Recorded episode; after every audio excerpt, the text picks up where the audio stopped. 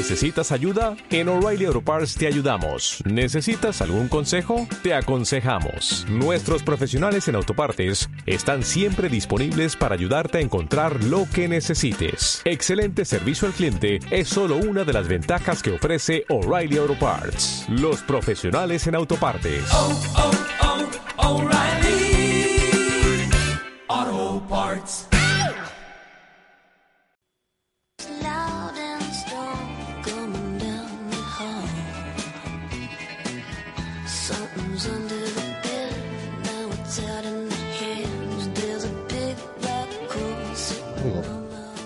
Muy buenas tardes, bienvenidos a Mundo Cine Radio. Hemos vuelto después de una semana de parón por las fiestas religiosas, pero estamos aquí otra vez para hablar, como siempre, de cine y series. Y para hacer posibles todos los contenidos, tenemos a nuestros colaboradores habituales. Me refiero a la chica del videoclub. Buenas tardes. Muy buenas tardes. ¿Cómo va eso, Elena? Pues muy bien, descansadita y con ganas ya de empezar a currar, la verdad. Sí, creo que soy la única, pero sí, estaba aburrida ya. ¿eh? Ganas de empezar a currar Sí, tenía. Sí. Tenía ganas de trabajar, sí. De madrugar no, pero de trabajar. Porque la Semana Santa se te estaba haciendo cuesta arriba. Un poquito, pero porque yo no sabía qué hacer. Ya, así como está todo el mundo trabajando, y era la única que estaba yo de vacaciones, digo, "Uf, ¿No fuiste a las procesiones? ¿qué dice? no, no, no me rollo. También nos acompaña Paco Santana Bernal. Buenas tardes. Muy buenas tardes. ¿Qué tal, Paco? Pues muy bien, yo sí, yo he estado rezando y, y tomando mucho vino y esas cosas, pero bien, con ganas de cine.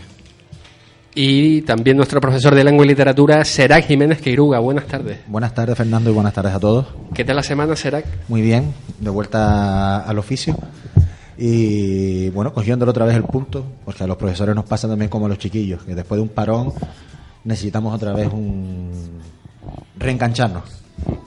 Y a ti sí se te hizo corta, ¿no? La Semana Santa. A mí se me hizo corta, sí. Yo creo que la Semana Santa debería ser el mes santo.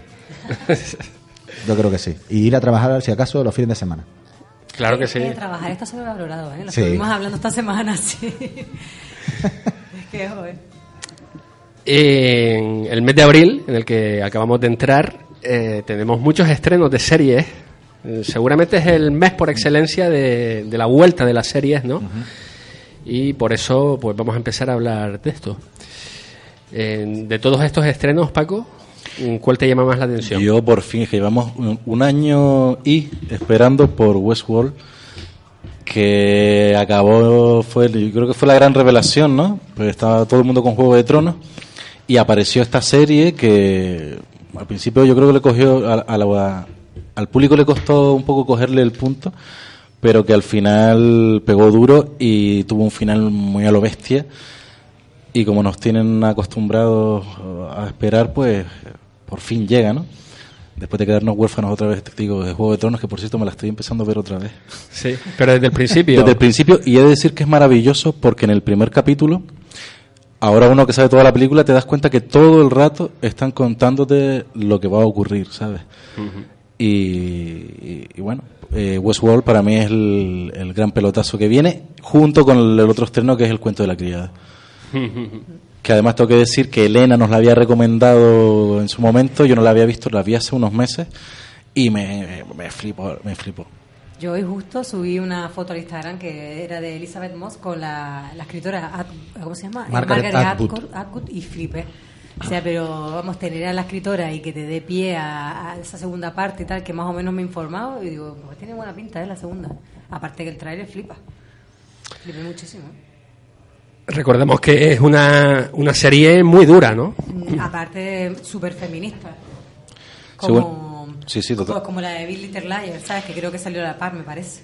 Sí, bueno, es una película, eh, se trata el, el tema de la mujer, ¿no? Feminista, eh, denuncia el trato de la mujer, pero sobre todo también tiene una crítica social y habla del poder, ¿no? Del poder y también de lo que los ciudadanos eh, hacen, con, se rebelan o no, o se, o se deja hacer, ¿no? Porque un poco lo que ocurre hace una especie de mm, símil con lo que está ocurriendo hoy en día, ves un poco de símil, ¿no? Sí, no, en el momento lo- lo, hablamos con... los gobiernos toman decisiones, se aprueban leyes y la gente lo sabe, pero parece que no, que bueno, están ahí. Como de repente te Sí, es como una utopía, ¿cómo se dice? Distopía. Sí, es como si los dioses, lo- eh, es como si el, el gobierno fuera los dioses jugando al azar con nosotros y, y nosotros Bueno, lo que están- permitimos. Lo están haciendo ahora también.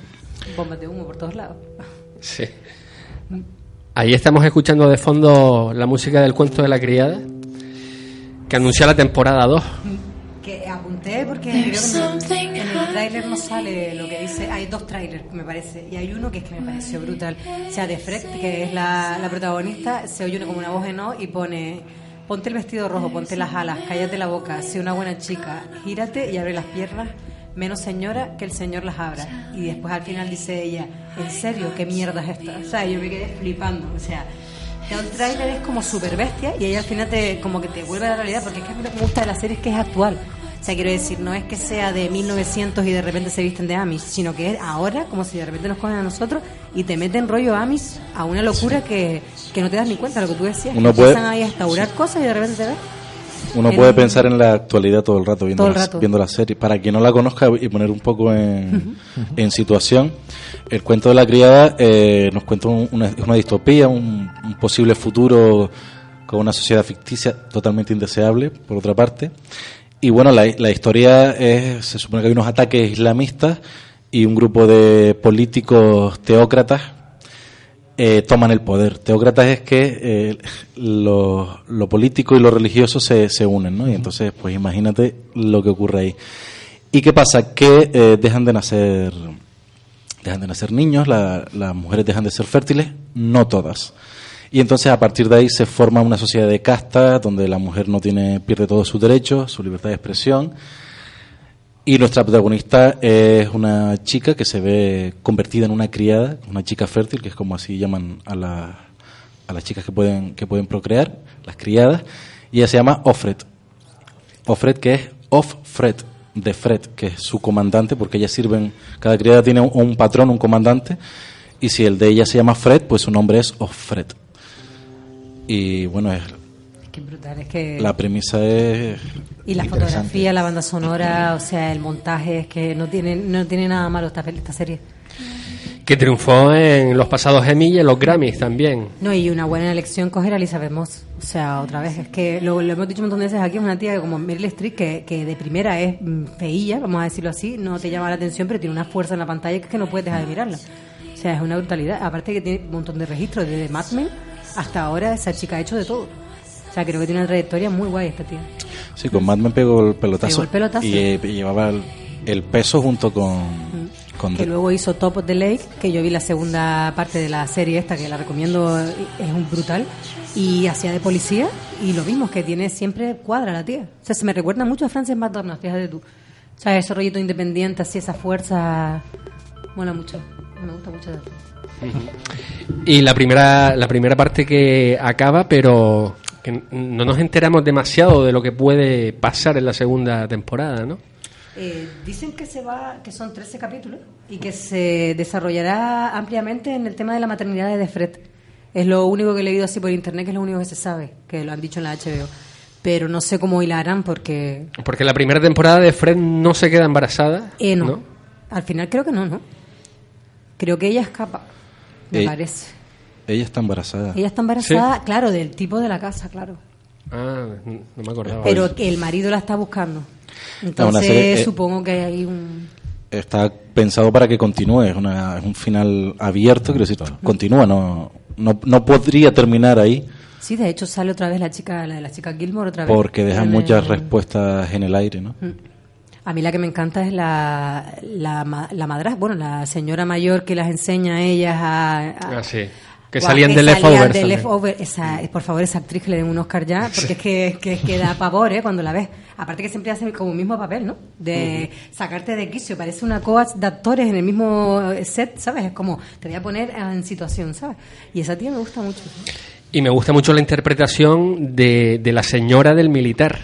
Oh, total, Sí. total. Muy reprimida y con muy mal carácter, ¿no? Y él, ¿eh? O sea, él, uf, él tiene una línea entre ser bueno, entre comillas, o malo, que es como, guau, es muy bestia, ¿eh? Sí, pero el papel de ella, de la, mujer, de la es, mujer es- es- es de los más potentes de, de la Sí, serie. es como que va cambiando a raíz de que va conociendo a las criadas, ¿sabes? Una cosa Sí, además rara. tiene un punto de que es buena porque es, pero no, ¿sabes?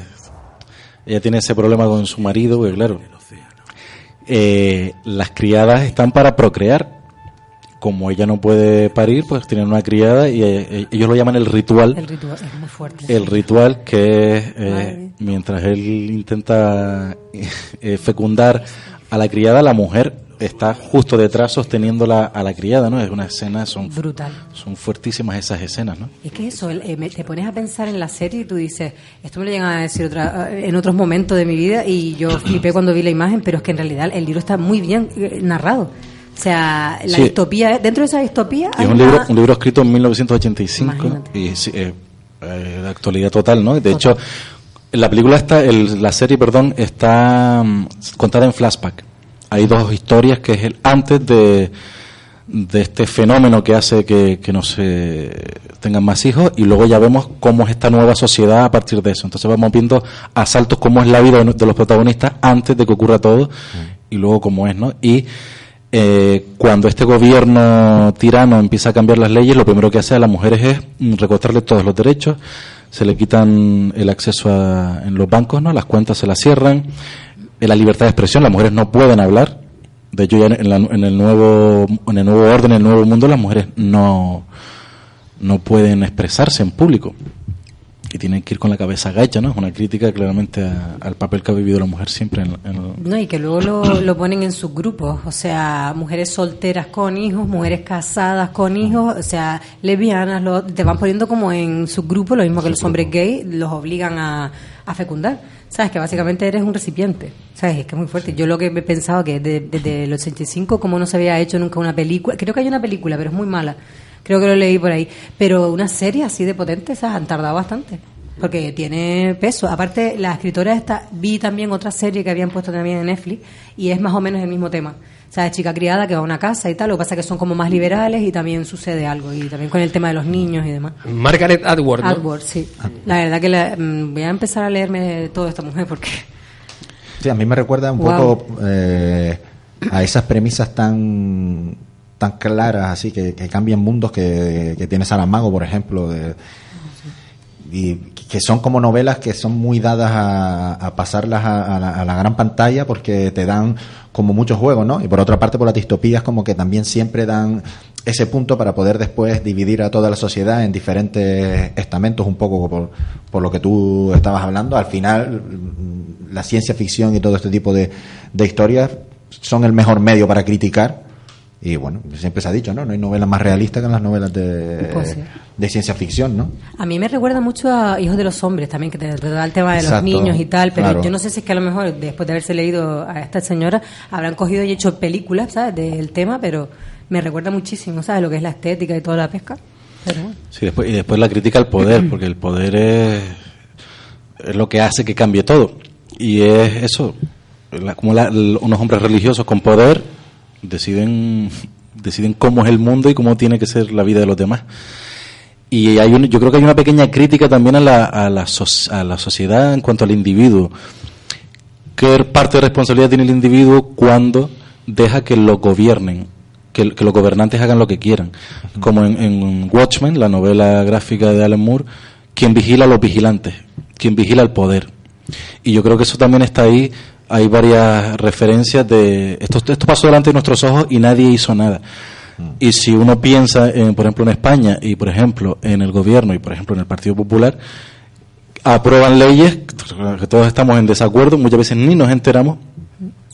Y bueno, pues ese es el papel del ciudadano, ¿no? De, de rebelarse y de, y de evitar que sea que el poder ha- haga lo que quiera. Que en este caso pueden hacerlo porque tienen mayoría absoluta. Claro, es lo que estaba pensando yo. En este caso, como, como vivimos en una democracia y si, si el PP con sus escaños pues saca una ley adelante, pues oye. Sí, pero Quiero bueno, decir, lo tenemos, pode- po- podemos y debemos Lo- eh, luchar, pero mm, al final ha sido la gente la que, lo, la que le ha dado la confianza. que- sí lo pueden hacer, pero, pero el poder no deja de residir en el pueblo. Si todo el Claro, mundo se levanta, si de mañana sacan una ley que es vamos a cortar la cabeza a la gente rubia, pues saldrán todos los rubios a la calle, sí o sí, porque te van a cortar la cabeza. Entonces, Sí, pero que estamos hablando de España. España es el medievo todavía, o sea, tenemos una monarquía. Claro. O sea, tú miras fuera de España, o sea, Suecia, Suiza y toda la pesca, tienen un sistema de todo totalmente cambiado. O sea, para mí el futuro es lo que está pasando ahora en Japón y todo el rollo, como vive esa peña, es como vamos a vivir nosotros dentro de X años. Lo que pasa es que estamos todavía a años luz.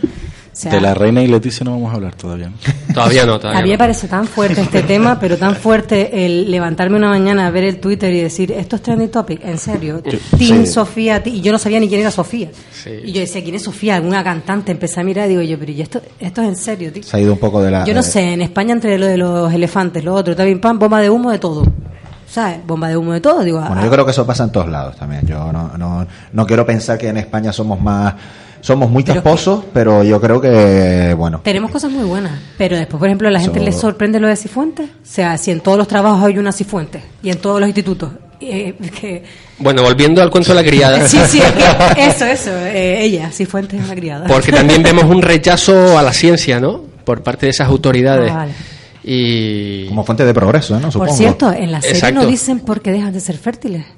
No. Ocurre simplemente. Ocurre simplemente. ¿verdad? Ocurre simplemente que son esas que premisas tengo. buenas como retomando por ejemplo cuando en ensayo sobre la ceguera que de repente pues so- todos se quedan ciegos y, y No hace falta explicarlo. no hace falta ni explicarlo ni se supo nunca después volvió todo a la normalidad tampoco se supo nunca por qué bueno pues fatal son no, eh, son premisas que, que son así de fantásticas y que no necesitan Tenemos otro audio eh, de una serie que estábamos comentando ahora mismo, Paco, que es Westworld. Vamos a escucharlo.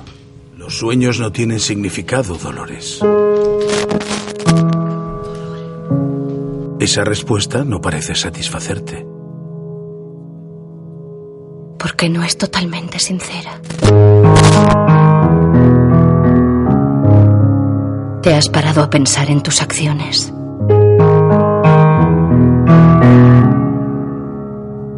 ¿En el precio a pagar en un ajuste de cuentas? Vamos a ajustar las cuentas. Hasta este momento. Ahí escuchamos esa versión de Nirvana, ¿no? Sí. sí Que es algo que hace mucho Westworld, ¿no? Eh, Coger Mucho. temas míticos de Nirvana, de Soundgarden y pasarlos al piano. Al piano ese. Brutal eso, ¿eh? sí Sí, sí. Bueno, esta serie que la primera temporada nos gustó a todos, ¿no?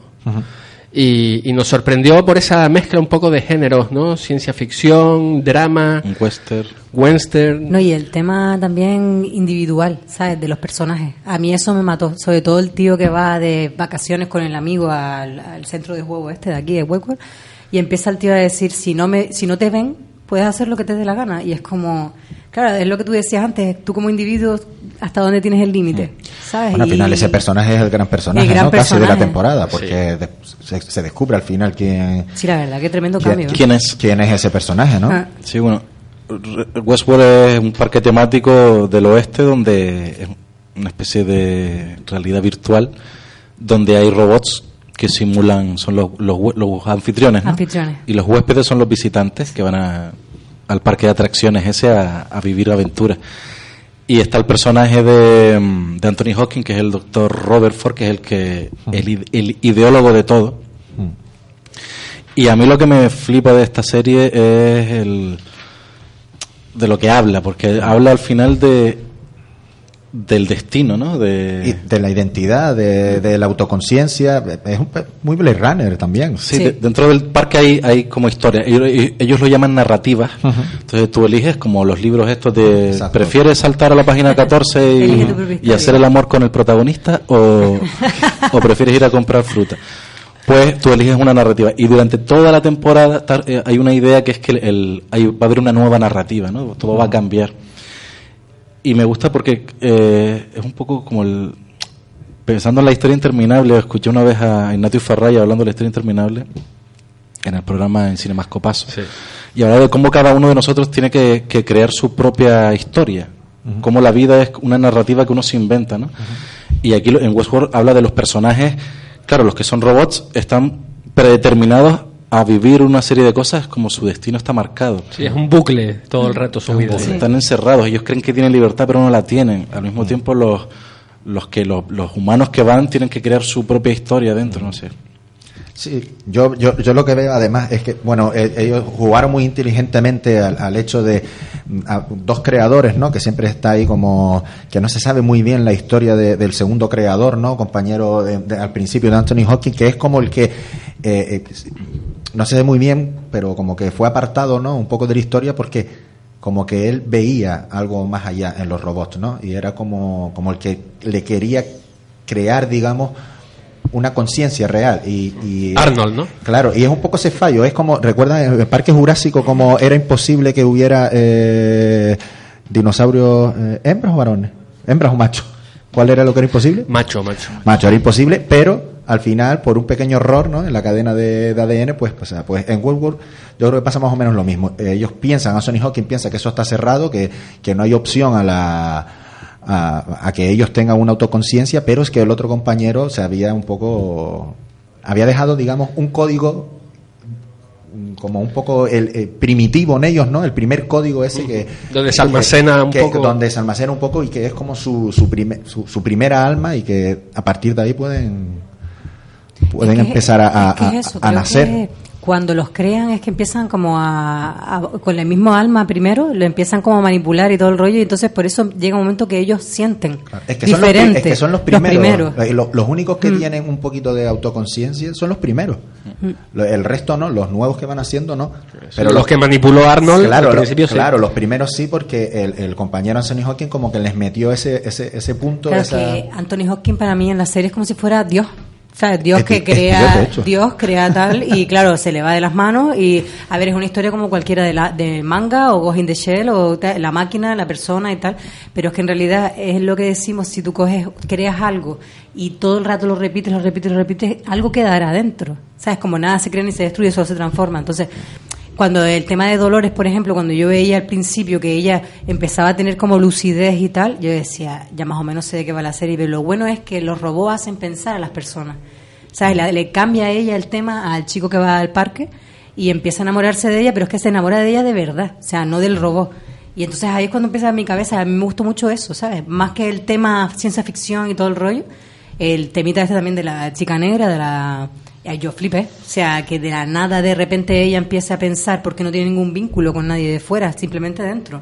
Eh, y flipas, tío. Sí, pero no deja de ser, porque la, la chica negra está programada para, Para para, eso. eso, para que se dé cuenta, está programada. Dolores es como la que tiene, el- es como la que despierta de verdad, La que despierta porque de las, otras están diseñadas para que se den Claro, cuenta también. La, la- la Tandy Newton, que es la actriz, eh, la prostituta, eh, ella, claro, está en esa lucha de, de que está recordando que ella tenía una niña, pero realmente eso, eso, eso no es real. O sea, eh, entonces, claro, ella quiere es como la, la, la que se revela de verdad, ¿no? La que porque la otra, eh, eh, Ivan Rachel Wood como que todavía está ahí, ¿no? Pero Dolores, pero como que Tandy Newton es la que dice, "No, yo quiero llegar hasta el meollo de toda de toda esta historia y por qué yo tengo estos recuerdos." Entonces, bueno, al final es un, no dejas hablar a través del transhumanismo, no dejas hablar de, de- del propio humanismo, ¿no? Y de la propia humanidad. A mí me parece una serie interesantísima. Sí, es la caverna de Platón. Ella al final Claro. Sale de la caverna Claro. a ver qué hay ahí. No, y lo bueno es que en la segunda temporada dice que va a haber como distintos parques, ¿sabes? Y van a poner el samurái, ¿sabes? La época de los samuráis, la época de la prehistoria y todo el rollo, y puede estar bastante interesante, la verdad. Y eso fue cosa de los fans que se lo pidieron. No, bueno, en, en- en la novela de Michael Crichton creo que ya había un segundo parque temático con la época romana, del Imperio Ah, qué bueno. Romano. Uf, el más brutal, claro. Es que, a ver, madre mía, ahí ponemos Calígula y bueno. y claro, es que uno entra en un parque como ese, ¿tú qué harías? Yo siempre me lo he planteado, ¿qué harías? ¿Te irías ahí al campo a pescar o harías lo que hace él, de empezar a hacer tiroteos y tal? Claro, es que matar a alguien. ¿Tú qué harías, Elena? ¿Tú qué harías en Westworld? Yo lo tengo clarísimo. Primero ir a una taberna, jugar al póker, beber como una loca, mm, mm, bailar cancán por un tubo y luego ya algún tiroteo. Robar algún banco molaría mucho. Por supuesto. Eso, de, es de que follar, de follar ni hablamos, ¿no? de follar ni hablamos. Sí, Yo creo que eso a lo mejor después al final de la taberna, ¿no? De madrugada, como hacen todos, ¿no? Eso estaría muy guay. Total, no se va a enterar al día siguiente. Claro. No, lo bueno, lo, lo- lo bueno es el, el- No, pero el rollito de los tiroteos y ir vestida de cowboy, eso, eso mola mucho. A ver, uno siempre ha sido niño y ha querido jugar, pero lo mismo que si te ponen ahora, yo que sé, haciendo de payaso cualquier cosa, ¿sabes? Que te metes dentro de algún sitio y es jugar, tío. Eso tiene que ser flipante. Hombre, es que, yo, es que yo creo que es que Westworld te da la oportunidad de, te llevar, de llevar al límite pues todo lo que tú quieres, porque como tú puedes matar, pero realmente no estás matando, Claro. porque estás matando a seres inanimados y a ti no te pueden matar por mucho que lo intenten, pues yo hay uno de los personajes que al principio, ¿no? Pues dice, ¿hasta dónde podemos llegar? Bueno, pues a- más allá de, de, bueno, de, de aquellas montañas, ¿no? Vamos a, a explorar, ¿no? ¿Dónde está, dónde está el final de todo esto? y está ese gran personaje que no me acuerdo el nombre que bueno que termina siendo quien termina siendo después y que es digamos el paradigma eh, del huésped ideal de, de, de Westworld El personaje de Harris. el personaje de Harry es que- claro es el huésped es el huésped ideal porque es el huésped que, que le da sentido realmente a ese parque Sí, bueno, no, no sé si, bueno, ¿hacemos spoiler o no hacemos spoiler? Hombre, después de un año ya no es spoiler, ¿no? Exacto. Eh, lo brutal de la serie es el uso del tiempo, Oh, sí. exacto la narrativa del tiempo, porque uno no sabe lo que está viendo hasta el final. Hasta el y final. lo que estás viendo son saltos temporales continuamente. Y eso es, a mí me explotó la cabeza cuando me enteré. Fue como, joder, qué bueno, qué bien hilado, que todo. Uno cree que está viendo una historia lineal, pero estás viendo saltos Múltiples No, temporales. y que no te saca. O sea, de, de repente estás en el oeste, de repente estás en un, en un sitio con médicos que tú dices esto qué. Y no te, no te, a mí no me chirría. O sea, a mí me parece que está muy bien hilado todo, todo. Incluso cuando al final, ¿sabes? El final a mí me pareció brutal. Hay gente que no le ha gustado El mucho. final es un poco ex machina, ¿no? Sí, sí, la verdad que sí. Claro. sí. Es que en realidad esto es el típico debate de, como por ejemplo la película La Purga, o sea, coges al ser humano que sea, que lo metes en un parque, que juegue, que haga de agresivo y fuera cuando salga va a ser una persona estupenda. Que de hecho es, los dos amigos que entran son así, son compañeros y en la vida real se llevan bien y todo el rollo, pero claro, lo meten ahí al típico primo y el típico primo le da la vuelta al otro, ¿sabes? Claro. Y dices tú, eres un cabrón. O sea, dentro de tu ética, pues te metes ahí y haces lo que tú quieras, ¿sabes? Pero claro, ahí está el debate, lo mismo que yo que sé, ¿no? Y- con cualquier y- cosa. Y, además, lo, lo, lo- pensándolo ahora, eh, lo que también está muy bien de, de Westworld es que en el personaje de Harris, como hay una un crecimiento y un progreso y una profundidad psicológica sin que tú te des cuenta. Porque tú has ido viendo todo el tiempo cómo es Ed Harris, estás a la misma vez viendo cómo es Ed Harris de joven, son dos personajes con una ética totalmente diferente y al final, sin comértelo ni bebértelo, has visto como una persona cambia por una obsesión, que en este caso es la obsesión por saber él si quiere llegar al meollo de, de- de- de- de- del parque y de todo eso, ¿no? Y entonces es alucinante. A mí, sinceramente, el personaje de Harry me estaba gustando, me estaba cantando porque era como el, el gran malote, ¿no? Pero con el final ya me, Sí. me dislocó. O sea, fue una cosa en plan, este personaje es impresionante. Es que es increíble. sí. Sí, sí, no, no, y para la edad que tiene todavía la tralla que está Te dando, cuenta ¿sabes? su historia sin que te des Sin cuenta que te de que la es que es eso, te cuenta su evolución y no te has dado cuenta hasta el, hasta el último momento. No, a mí el final me pareció brutal y a mí me daba A mí me ya una pena ya los, los robots, o sea, pero me daban una pena brutal. Yo decía que los maten a toda la peña aquí cuando lo de la playa, que estaban ellos dos, digo, ¿cómo? O sea, de vergüenza ajena, ¿sabes? O sea, que yo creo que si estuviese en ese parque yo me levantaría y me iría. O sea, una persona que está viendo una historia súper bonita, ¡pam! me lo cargo. O sea, es como, Y yo wow. creo que es una serie que ha triunfado, pero tampoco es un- como Juego de Tronos en cuanto al gran público, porque es un poco lenta la serie. Es lenta. De hecho, arranca con los dos primeros capítulos muy potentes y luego tiene un, un bajón de ritmo, se puede decir, Sí, porque sí. yo las disfruté, pero sí es cierto que los siguientes capítulos son más lentitos hasta que otra vez empiezas a descubrir y avanza. Y yo sé de mucha gente que se acabó por el camino con esta serie y digo, aguanta de una oportunidad. y una gente pena. que no le ha gustado. Es una También pena. conozco. Sí, pero bueno, es eso, es una serie de ritmo lento, pero que en general es muy buena. Y hay que decir que es dirigida por Jonathan Nolan. Ok. Es que hola. A mí me da, a- Y Lisa Joy, ¿no? y a, y a mí, a mí me da la impresión de que mm, con el correr este de los tiempos que tenemos ahora, de que todo el mundo se engancha a las series, hay series cada dos por tres, y parece que la gente no eh, tiene eh, el, Filtro. no el filtro, sino no tiene ya la capacidad de sentarse tranquilamente a ver una serie que te exige un poco más.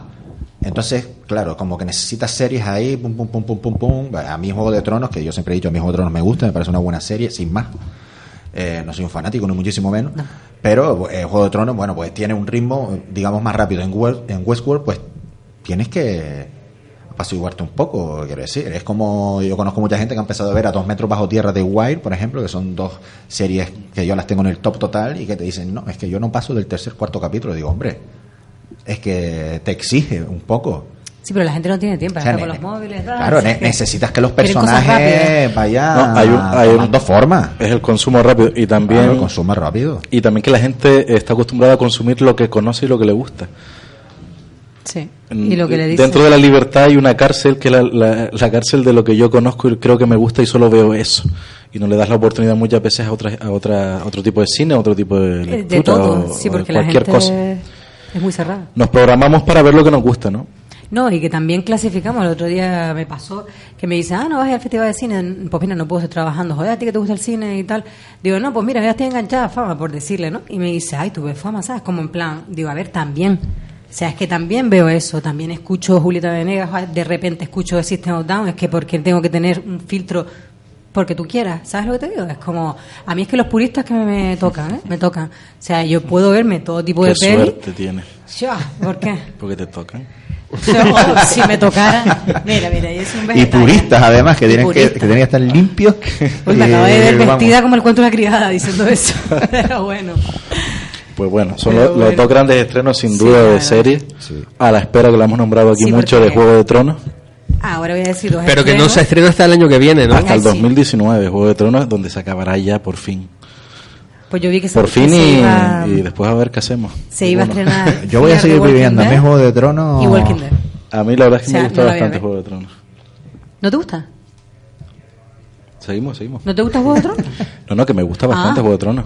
Ah, vale, vale. Reconozco que ya, hombre, eh, eh, están la gallina de los huevos de oro, ¿no? Alargando y alargando y haciendo cosas, pero creo que es una historia brutal lo que Sí. cuenta. Sobre, No, y sobre el poder, sobre el poder y, y sobre las estupideces de los seres humanos, ¿no? Que en este caso estamos luchando por un trono de hierro cuando hoy hay un problema mayor para toda la humanidad que el, que el propio poder, ¿no? Que los caminantes blancos, que podría ser la muerte o podría ser cualquier cosa. Ojalá todo el mundo pensara así, pero la gente lo ve como una serie y ya está. Pero bueno, también Pero la- bueno, por lo menos la ven. Algún día se les activará. Para esto está un poco el arte. Por eso antes hablamos de las series de consumo, sí, está muy bien consumir.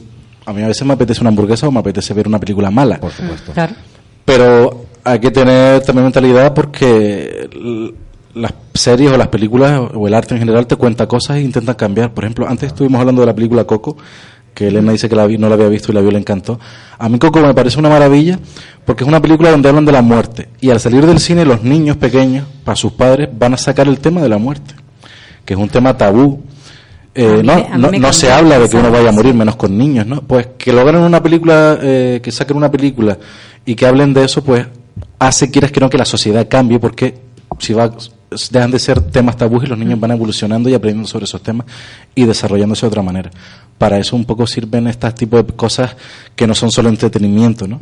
No, yo, a mí siempre el cine me ha cambiado. O sea, de hecho creo que he visto películas y me han cambiado la forma de pensar, me han ayudado en según qué momentos de mi vida, lo mismo que la lectura, cualquier cosa, que no necesitas hablar con alguien porque hay gente que, según qué opiniones, pero a mí el cine para mí siempre ha sido viajar, aprender y, y cambio, cambio, o sea, pero constante. O sea, cuando estoy aburrida quiero viajar, para me veo una película sueca. Quieras o no, ya estás en otro lugar, tío. Y de verdad que no necesito ni realidad virtual, virtual ni nada. El día que haya realidad virtual, madre mía, me quedo yo en origen allí. Estaremos todos conectados. Yo me quedo conectado. Yo a mi origen, yo me quedo ahí conectado. Todos Matrix. Si me puse las gafas de 3D en, en el cine y flipé. Todos, ¿Flipé? todos Matrix al final. Yo creo Pero que sí. Pues nada, habrá que, habrá que verla, está claro. Westworld hay que, y el cuarto en la criada, así que se les aconsejamos, ¿no? Y si no, y los, aquellos que no hayan visto la primera temporada, pues que, que no tarden des- más tiempo. Y desaconsejo mm, Walking Dead, Fear de Walking Dead que lo van a empezar a poner de nuevo. Yo de No, verdad. Walking, Walking Dead ya le quedan ¿Ya dos murió? capítulos, te lo digo que la estoy viendo. Buf. Yo la, la Yo la abandoné. dejé, la abandoné, la abandoné. Hay una serie de zombies nueva en HBO que se llama Freakish.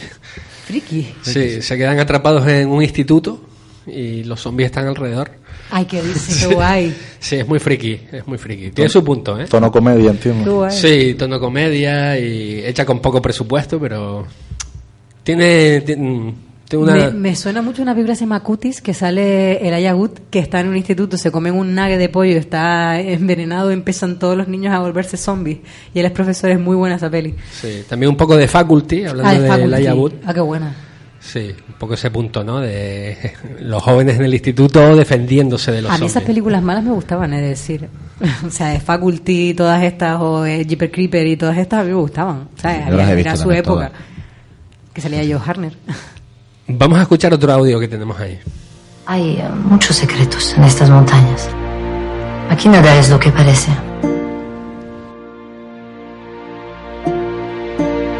¿No habrá visto últimamente a esa amiga mía? La China. ¿Por qué le ha pasado algo? No, no. Seguro que no. Hola Julia, soy Félix. Espero que estés bien. Pienso en vos. ¿Cómo sabe que ha desaparecido? Porque lo sé. ¿Cuál era exactamente vuestra relación? Estábamos empezando. ¿Por qué la buscas? Porque ella me importa. No avisan dos veces, Félix. Bien, estamos escuchando el, el tráiler de una nueva serie que se estrena eh, hoy. eh, se llama Félix. ¿Dónde se estrena? Se estrena en Movistar, porque Movistar Plus, principalmente porque es, una es producción suya.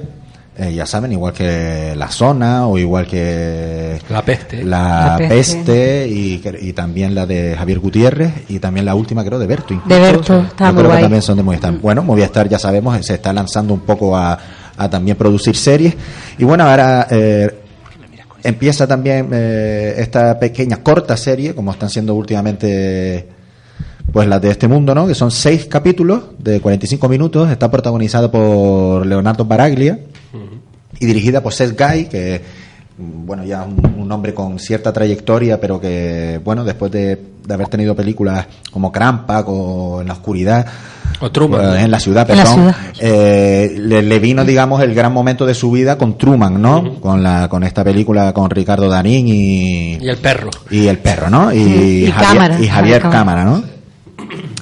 Bueno, eh, la historia de, de Félix eh, es de un profesor eh, argentino, ¿no? Que va a, termina en Andorra, digamos, creo que buscando a, a su hijo, al que hace tiempo que no ve, o algo así. Bueno, y él está allí y en esos días, pues conoce a una, a una mujer, a una mujer china, y de repente desaparece. Bueno, él queda como un poco obsesionado y a partir de ahí, pues intenta buscarla.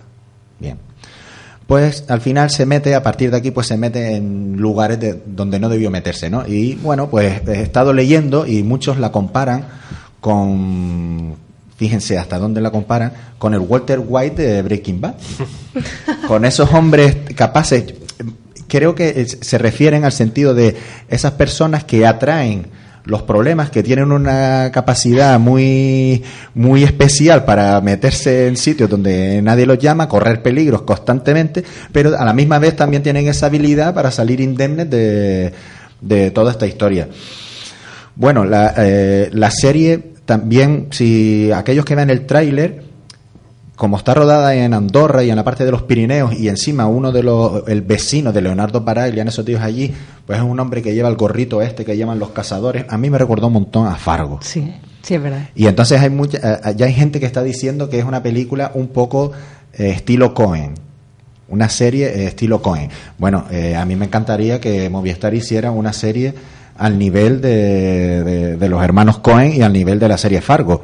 Hombre, también te digo que como guion seguro que está al nivel, ¿eh? Porque ese guy siempre dan el punto, vamos, que no creo que sea una típica serie vacía, ¿sabes? Que los personajes secundarios tienen que ser brutal. Sí, eh, eh, por lo visto eh, la, la- la serie es él, o sea, además tiene su nombre y sale en el 99% de las secuencias de, Ah, de la serie, ¿no? Es una serie muy de Leonardo Baraglia. Entonces, pues, es una pequeña obsesión que, que él tiene con esa mujer a la que a la que no conoce realmente, sino que entabla una, una conversación y a partir de ahí, pues, se mete en un mundo de mafia que por lo visto pues ese guy él mismo dice que él eh, a ver lo tengo por aquí dice no que, que un día estaba viendo un, re- un reportaje sobre la mafia china en, en- en Andorra no y que por lo visto empezó a informarse un poco y se quedó fascinado por un tema muy loco porque dice que los japoneses pues pues los chinos que lo hacen como todo un poco un poco extraño. Bueno vamos a ver. La verdad es que eh, viendo el tráiler y leyendo un poco eh, tiene buena pinta. Tiene buena pinta vamos a ver es Yo la veré. es una Seguro serie corta, seis capítulos, 45 minutos. Eh, si tienes Movistar, lo puedes ver además los seis seguidos, porque ya eh, vuelcan toda la, toda la serie directamente. A mí Leonardo Baraglia, la verdad es que no es un actor que me, que me llame la atención, nunca lo ha hecho, pero le reconozco que, que bueno, que tiene su punto, que no es mal actor. A mí me gusta, ¿eh? Aparecía ahí en Intacto de Fresnadillo. Sí, sí. hacía un muy buen papel. Sí, sí, no, es claro, esto es para, para gustos colores. A mí, pero no sé, pero lo he estado viendo en las imágenes y, y- y- y parece, parece que, que sí. A mí me da el pego, que, sí. que sí lo va a hacer bien. no sé, el director también es un buen director. Se han ido, ya te digo, a, a un sitio como muy también, como muy de los Coen en el sentido de un sitio muy apartado, en el que por lo visto solo llega una carretera en la que tienen conexión, un mundo ahí pirenaico con mucha nieve. pum, pum. Bueno, No, y que los personajes seguro que son pintorescos, seguro. seguro. Seguro, porque Los personajes, además, es, es él, que es un profesor, que es, ya te digo, es, eh, es un hombre que se mete en líos por, por, por, por me tomen todo. Y después aparece el personaje de Ginés García Millán, que, que es el, el policía, y después aparece el personaje del vecino. Bueno, sí, es pues, muy Cohen, ¿eh? Lo que sí, la es muy- es, muy Cohen, policía ya. Sí, sí, sí. Claro, es que lo del policía Claro. te- Pero es que cualquiera no lo relaciona. O sea, por mucho que escribas un guion, si pones policía, ¿sabes? Vecino, ya está, ya. Bueno, yo le- les leo unas cositas rápidas. Eh, Seth Guy dice sobre el personaje, dice, no, Félix es una buena persona, alguien honesto, educado. Yo creo que la gente somos así, a pesar de que también el mundo está lleno de cabrones. Y me gusta poner a una persona normal en una situación que le supera y en la que se tiene que dejar llevar por la intuición. Y el propio Baraglia dice, Félix es como un Quijote. Todo el mundo cree que está luchando contra morir de viento, pero él tiene esa intuición de que está luchando contra algo real. Félix es como si fuera un personaje en vías de extinción, que mira al mundo de una manera que ya nadie más mira. Vamos, que la serie es claramente una serie de, de personajes, ya no de personajes. Que Me está dando que ya sé de qué va. que, que- que hay algún personaje, pero bueno, está claro que, que es un- una serie para que Baraglia Hmm. pues explote. Si es que no había explotado. Y acabas de hablar de Don Quijote. Sí. que parece que la peli de Terry De Gilliam Terry Gilliam. Sale adelante. sale adelante, aunque todavía tenían problemas con el productor portugués, que al parecer había hecho que, que la película se quedara ahí en la nevera. Pero bueno, ayer, ayer mismo estuve viendo en Facebook eh, lo que publicaba Terry Gilliam y, y parece que sí, se va a Pero estrenar. está rodada. Está rodada ya. Está Ah, está rodada ya. lo En Fuerteventura, entre otros sitios. ¿Y quién sale? Pues aparece Adam Driver y el Don Quijote. Y no el Quijote ya no puede ser Jean Roquefort, ¿no? Porque yo eh, ni siquiera sé si está vivo ese hombre. Yo creo que murió ya, ¿eh? Y aparte cuando hizo la primera ya estaba hecho polvo. ¿eh? Increíble. Y Yo De recomiendo. uno de los problemas fue su salud. Sí, fue su salud. Re- re- recomendamos desde aquí, que si el que no ha visto The Man Who Killed eh, Don Quijote, es decir, la película documental que se hizo sobre los problemas que tuvieron para grabar El Quijote es Sí, espectacular. Los en la Mancha también. Ah, los Eh, o en Los sí, in la Mancha. Los in la Mancha. Ah, en Los in la Mancha. El otro, eh, sí, el otro es una película, creo. Perdidos en la Mancha, sí, sí. Perdidos en la Mancha, lo- todo lo que le ocurre Es maravilloso saber ese documental es- sobre... es fantástico. Pero además, yo- Terry Gilliam siempre ha tenido eh, una especie de maldición con todos sus largometrajes. Sí, sí. siempre ha ocurrido alguna desgracia. Es El una Barón de pasada. Munchausen, muchas películas de él han tenido muchos problemas en el rodaje. También intenta hacer unas son producciones muy complicadas las que las que él intenta hacer. Porque en el primer intento el, el papel de Sancho lo hacía Johnny Depp. Johnny Depp. ¿En serio? Sí. Sí. Cuando Johnny Depp estaba está- sigue vivo. Claro, estamos hablando, de, lo- Sí, pero estamos es hablando de, cómico. de principios de los 90, ¿no? ¿O puede ser? Mm, Sí. Sancho Pan. Principios de los Sí, 90. principio mediano. Pero mira, Johnny Depp no hacía de galeote. ¿De verdad hacía de Sancho Panza? no es Sancho Panza, era Sancho Panza. Wow, no me pega nada. Por Dios, pero en serio, a ver, el director de casting, el director de Parece casting, voy a tener que volver a Pues verlo. ahora es Adam Driver, Sancho Panza. Pero a ver, eh, no se No ha leído. Sancho Panza, Pero bueno. Sancho Panza bajito. Ya, Recordete. Adam Driver mide 2 metros 20, Claro. que quieres? pongas aquí los niños pero y... precisamente es que él está haciendo lo que está haciendo. Claro, le, le está dando... la- la- es su versión es de, de su Don Quijote. versión, ¿no? vale, le está... vale. Vale. No, vale. que nadie espera algo purista de Don Claro, el Quijote. que quiere ver a Don Quijote, que vea a Fernando Rey con Alfredo Landa, ¿no? Total. Piensa en las películas de, Vale. de este Sí. hombre. o sea. Vale, vale. No, no, oye, también es un buen punto de vista que de repente Adam Driver, un hombre de metro noventa, y haga de Sancho Panza. Sí, La verdad que me acaba de abrir la, la cabeza. ¿Y Don Pensando Quijote en entonces quién va a ser? Eh, Don Quijote, Jonathan Price. Jonathan Price, de Bras- en Brasil, el protagonista de Brasil, de Terry Gilliam. Y, y- fuerte. y- y no es el gorrión Sí, supremo. es el, Sí. el septón este. se parece. De Juego de Tronos. Sí. Que a- No, aparte, es él, es él. Bueno, pero que se parece a Don Quijote, quiero decir. Sí, a mí la elección de Jonathan Price sí me parece, ¿eh? Muchísimo, vamos. y, a- y aparte es igual al, al Papa Francisco. ¿eh? Bueno, y a mi vecino el del sexto, porque tiene, Sí, sí, tiene una porque cara muy tiene, normal. porque tiene una cara de, de, de y... Tío, sí, a Gargamel. Oye, la verdad es que tiene cara de Gargamel. muy- De Gargamel. Wow, podría ser de Gargamel. Podría ser cualquier papel Jonathan Yo, Price. es verdad, ¿eh? Bueno, él hace mucho de loco y entonces eh, sí le pega, le, le puede pegar. el- Yo, Gargamel, acabas de dar el clavo, ¿eh? flipo. Pues en aquel primer intento rodaron en el desierto de Monegro Sí, ahí en Aragón. ¿no? y, y se produjo, eh, digamos, la mayor catástrofe. Una tormenta. Yo- la Una verdad, hacía que no llovía, yo creo que e- eones. Sí. Sí, sí, sí, sí, sí, sí. Inclemencias del tiempo que se llevaron por delante pues las lentes de las cámaras, el vestuario, lo arrasó con todo. Arrasó con todo, sí. Pues algo más que hayan visto esta semana. Bueno, yo esta semana he visto cine español eh, recomendado por Boyero, que voy a dejar de creer en él. He Yo ya tengo la forma del agua ya. Mira, vi, vi el autor, que estuvo este nominado a los Goya. Eh, Es una película que tiene, es un thriller psicológico que tiene cosas muy buenas, pero para mí se nota que es un director Nobel y, me salcó de la película un par de cositas, la música, el cambio de tono. Yo la recomiendo como, ¿no? recomiendo la película sin ser una gran película y creo que el director este, es- con, si evoluciona, yo creo que puede, puede sorprendernos con alguna peliculita en el futuro. Yo creo que esta película tiene muchos fallos, muchas lagunas. Él está, el, el protagonista, no recuerdo ahora Javier mismo, Gutiérrez. Javier Gutiérrez, gracias. Está muy bien él, la verdad. Tiene una escena brutal. Él es- es un escritor, es un tipo que quiere ser escritor, es un notario que quiere ser escritor y su mujer, que nunca ha escrito en su vida, no ha hecho nada, ha escrito un libro y es un bestseller. Entonces, claro, el tipo pues le entra una depresión, la deja, bueno, y el tipo se dedica a escribir. Y es un, no tiene talento, es un pobre desgraciado que no tiene talento, se apunta a todos los cursos de escritura que hay en el mundo. Y bueno, lleva en unos tres, tres años y, y ahí te das cuenta cuando leen en voz alta sus cosas, porque es una basura absoluta lo que él escribe. Entonces, el, el, el, el profesor que da los cursos le dice que tiene que vivir, tiene que vivir y ver la realidad, que se deje de ser un pringado estando en casa, que tiene que vivir. Entonces, el tipo que hace, bueno, él se muda a un nuevo edificio, porque a una nueva casa él solo, porque él se ha divorciado de su mujer, y empieza a espiar a los a los vecinos. No sé si han visto una película francesa que se llama En la casa. Sí, buenísima, ¿eh? es, buenísima. es buenísima esa película, la recomiendo de, De Ozon, de de- Ozon. de Ozon, sí. Es una película maravillosa Increíble. que es un poco es una historia no que la, la historia eh, que se escribe dentro de la propia película empieza a tomar realidad en la ficción y se empiezan a cruzar pues un poco va de eso y la verdad es que la película te mantiene en tensión tiene sus cositas. Para mí se pierden muchas cosas pero bueno recomendable aún así. Y la otra que vi es la última de la- de la iglesia que es Perfectos Desconocidos que es una comedia simpática para ver una tarde de domingo si te apetece en pareja o solo o con tu abuela pero que no pasa más allá de un entretenimiento. Y plantea eh, un poco los engaños que todos hacemos, quiénes somos, ¿no?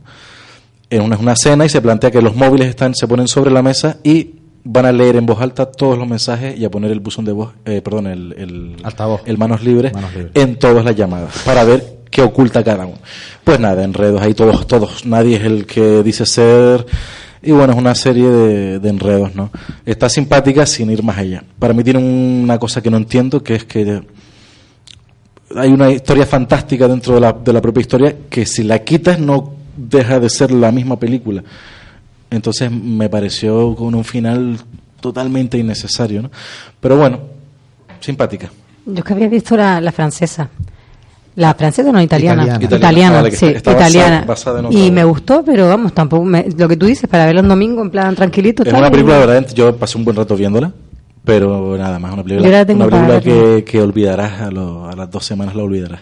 Bueno, pues yo a veces pienso que, que tiene la gente en los móviles, o a veces pienso, digo, mm, soy muy normal. O sea, porque digo, ¿qué oculta la gente? Mi pregunta es, ¿qué oculta la gente? Pero bueno, no quiero saberlo tampoco. O sea, es mejor no saberlo. Mejor no saber. Pero, wow, digo, a mí me miras mi móvil y te aburres, o sea, como Boyhood, o sea, es, mi vida es así, es anodina. ¿Sabes? Como- ¿Alguna película más que hayan visto, Serac? ¿O serie?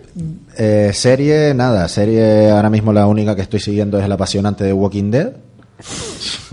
Eh, otro capítulo más, otro capítulo intrascendente. ¿Rick ya está manco o todavía no? ¿Quién? Rick. Todavía no. No, Rick, No. Rick es increíble porque Rick pasa por todo, se ensucia con todo, pero tiene el pelo cojonudo Es siempre. que yo no lo entiendo. O sea, en, en los cómics pierde, En la- pierde una mano. Pero lo- Bueno. en el tercer cómic, Pues sí, no, sí, o sea, pues no, sigue, sigue, sigue con la, sigue con las dos manos. y- Negan ha muerto.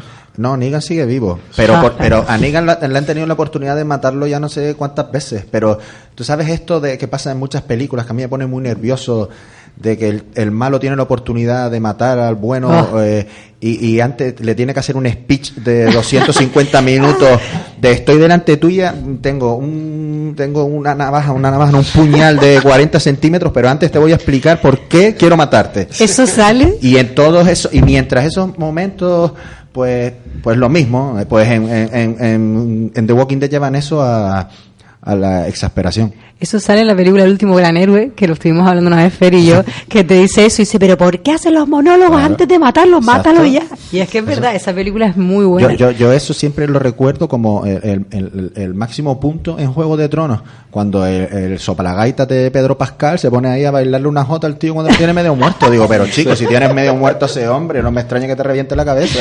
Pero ya, yo mátalo ya. A mí me pasaba con Star Wars, yo decía, pero mátalo ya, tío, que lo tienes de espalda. Pues, antes nombré Watchmen, que la, la vi hace dos semanas Qué otra vez. buena es esa película. Y precisamente en el final de Watchmen, el malo cuenta el plan. O sea, ya es la escena final y él- se, se descubre quién es el malo y cuenta todo su plan maestro al Doctor Manhattan, que para quien no conozca al Doctor Manhattan es lo más parecido a Dios que existe. Que o sea, ese tipo chasquea los dedos y ha cambiado el universo entero.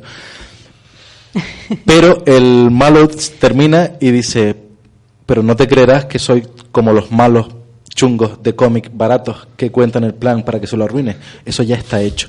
Y efectivamente, el malo hace su plan. Y me encanta ese detalle. tío. de- te lo cuento Claro. porque lo acabo de hacer, Sí, ¿sabes? Es que eso mola mucho. Es que, es que pone un poco, poco, un poco nervioso. Claro, y yo luego he- estu- sigo con la serie esta austra- australiana, la de Please Like Me, que me gusta mucho, que es de un chico que, que la rodó él mismo con sus amigos y tal, a mí me gusta mucho, de, de 20 minutos en Netflix, y la verdad que me, me caen muy bien todos los personajes por ahora.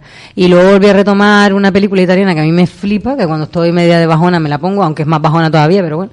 Se llama La ventana de enfrente, la finesta de enfrente, la banda sonora es brutal y la historia es preciosa. Son dos historias. Eh, un señor mayor que se pierde en la calle, lo acoge una familia que iba por la calle y empiezas a ver la historia de ellos dos y cómo cambian al haber encontrado a ese señor. Y claro, te cuenta una historia en Italia que yo no sabía.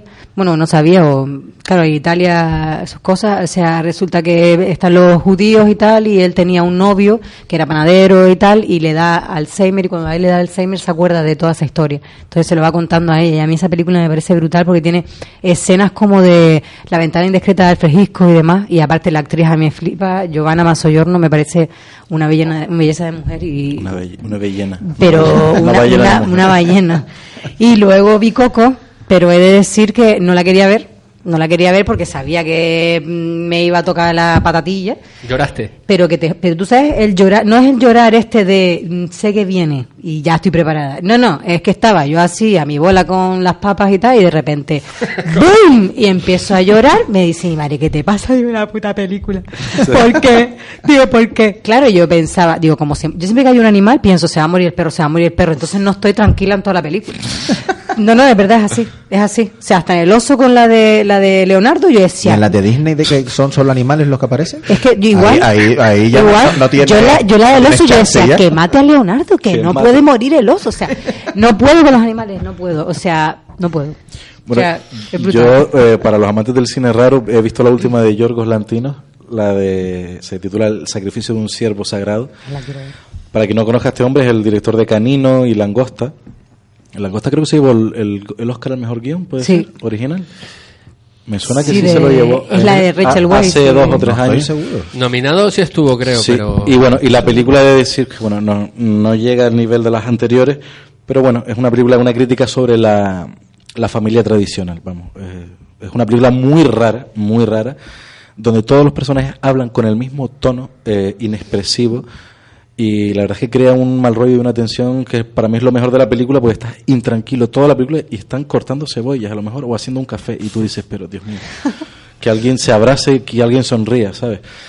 Y bueno, eso es una película de silencio, de personajes, de largos guiones, donde hay un personaje que es un chaval que entra en la vida de esta familia y que es- da mucho miedo ese chico. Cuando aparece en plano y empieza a hablar es muy tenebroso y el papel del act- el actor no lo recuerdo, lo, buscaré ahora y lo diré, pero el papel del pibe mm, digno de los mejores, vamos.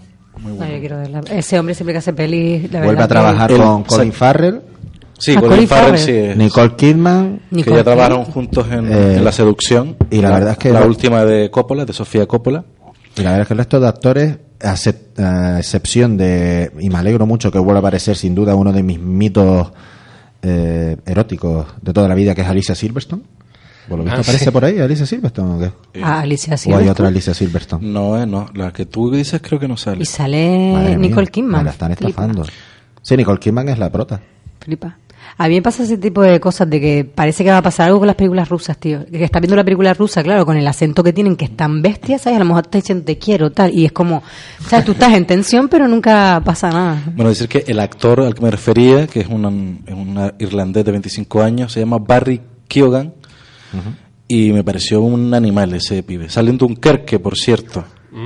Sale en Dunkerque, es el pibe del principio de Dunkerque. El, el que, huye, el creo. que escapa de los el que- alemanes el que- o el el, que escapa de los alemanes. o el francés que se... que se mete en el barco, ¿no? Mm, bah, ahora mismo no, no sabría decirte, pero bueno, sale en Dunkerque.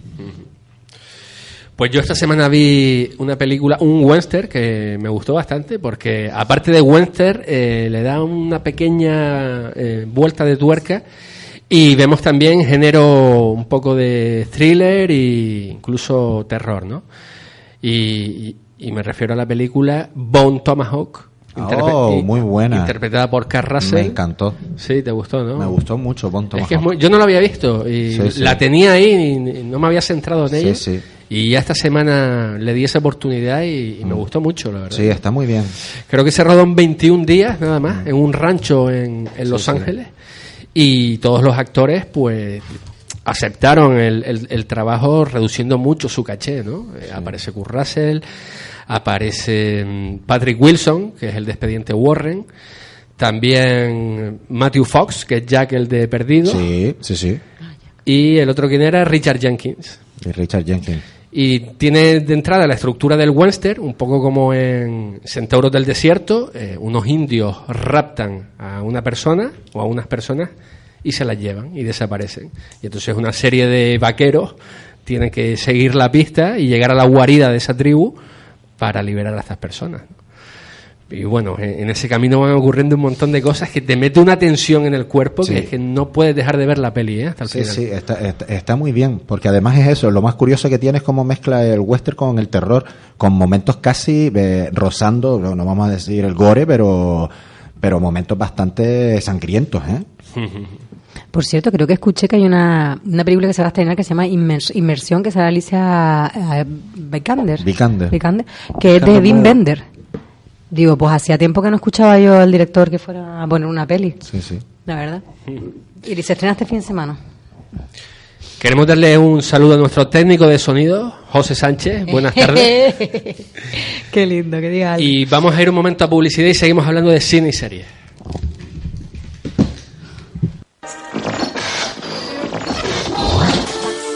Juventud de Gran Canaria. Ibiza y Formentera Agua de Mar es agua de mar extraída en mar abierto, filtrada y envasada con todos los nutrientes, minerales y oligoelementos. Proporciona una nutrición orgánica celular porque contiene los mismos minerales que nuestro medio interno. Su pH alcalino de 8,2 ayuda a restablecer el equilibrio del cuerpo. Bebe Ibiza y Formentera Agua de Mar, un mar de beneficios. Para más información, www.ibizayformenteraaguademar.com. Producto distribuido por la Pita Sábila Distribuciones para la provincia de Las Palmas. El éxito solo es para aquellos que han hecho de lo imposible lo probable, de lo probable lo cotidiano y de lo cotidiano su filosofía. Pisar con firmeza se vuelve fundamental para alcanzar tu éxito. Tu calzado es la herramienta. Es tu fiel aliado que te ayuda a mantenerte vertical. Y en Calzados Navarro lo sabemos. Calzados Navarro es tu zapatería. ¿Cansado de navegar lento? ¿No tienes cobertura de internet en tu zona? Alisios Telecom, operadora 100% canaria, te da la solución con descarga ilimitada y sin permanencia. Visítanos en alisiostelecom.com. en pleno corazón de Vegueta. En la Plaza de Santo Domingo contamos con un espléndido local para la celebración de primeras comuniones. En la sede de la Orden del Cachorro les ofrecemos cómodos salones, magnífica gastronomía y toda la Plaza de Santo Domingo para el disfrute de los niños. Llámenos y le hacemos presupuesto sin compromiso. 647 56 1003 647 56 1003 o visítenos en la Plaza de Santo Domingo, en la sede de la Orden del Cachorro. 647 56 1003 Al pan pan y al buen pan, panificadora El Canelo. Nuestras especialidades: pan común, pan rústico, moldes, bombón y croissants. Atención especial al mundo de la hostelería. Panificadora El Canelo. Estamos en la calle Arinaga 12, urbanización Lomo Blanco Las Torres. Panificadora El Canelo es una empresa canaria. Y su teléfono el 928 48 59 27. Vive el Mercadillo Dominical de Terror, un espacio único de tradición y comercio en el entorno mágico de la Basílica de Nuestra Señora del Pino. Todos los domingos de 8 de la mañana a 2 de la tarde. Te esperamos en el Mercadillo de Terror, un lugar con encanto.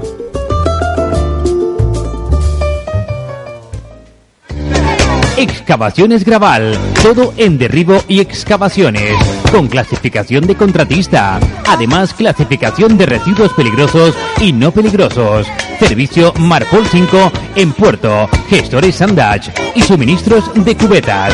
Excavaciones Graval, 24 horas al día, 365 días del año. Nuestro teléfono 673 841 333 673 841 333 Excavaciones Graval, seriedad y calidad. Viajes Las Palmas Travel. Eficacia y trato personalizado para sus viajes de negocios o vacacionales. Olvídese de los trámites y las esperas. Trabajamos por y para usted. Viajes de grupos, lunas de miel, exóticos, aventuras e inolvidables cruceros. Operamos con todas las compañías aéreas y marítimas. Viajes Las Palmas Travel, siempre con las mejores ofertas. Visítenos en la calle Sagasta número 15, teléfono 928 26 99 66 o en nuestra web laspalmastravel.grupoaermed.com. Viajes Las Palmas Travel, su agencia de viajes. ¿Estás buscando una empresa de servicio integral de limpieza? Wash Servicios, especialistas en limpieza de colchones, sofás, moquetas y tapizado de vehículos. Nos adaptamos a su horario. Llámanos sin compromiso 685 7704 31 685 7704 31. Estamos en Facebook. Wash Servicios www.limpieza tapicería Las Palmas punto Servicios Celebra tu cumpleaños en Gymkhana, con más de 2.000 metros cuadrados de diversión en nuestros dos parques. Puentes colgantes, 22 metros de tirolina, castillo de bolas, campo de fútbol, pista de patinaje y nuestras novedades, spa, tatú y taller de cupcake. Gymkhana, en los centros comerciales Las Arenas y El Muelle. Teléfono 696 200 800.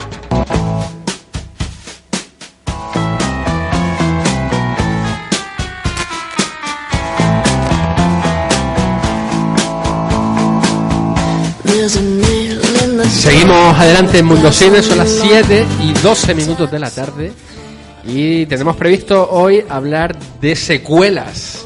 Secuelas, bueno, explícalo tú un poco, Serac. Sí, no secuelas en la mente, sino que te pueden dejar, las secuelas te pueden dejar secuelas en la mente. No, vamos a, intent- vamos a intentar eh, eh, hablar un poco sobre aquellas secuelas de películas, como para el que no lo sepa, las secuelas son pues, las continuaciones, por decirlo así, eh, que están, si no, si no superan a la original, por lo menos que estén a la par. Es aquello donde no se cumple lo de- no se cumple la premisa de segundas partes. Exacto. Donde no se cumple la premisa de segundas partes nunca fueron buenas. Hay que decir que no siempre se cumple, pero que hemos estado haciendo un mini, mini, mini, tampoco nos pasemos, trabajo de investigación y tenemos que decir que efectivamente las segundas, terceras, cuartas y ya si te pasas del cuarto, eh, no es que no sean buenas, son una pérdida de tiempo para la humanidad. Pues sí.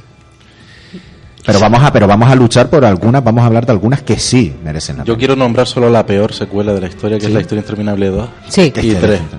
Y cuatro, Que y eso es- cinco. Eso es de verdad para matar. Son, sí, sí, son. Como el Valle Encantado, que eso también es su secuela. Horrible. Ahí estamos escuchando de fondo la música de Alien.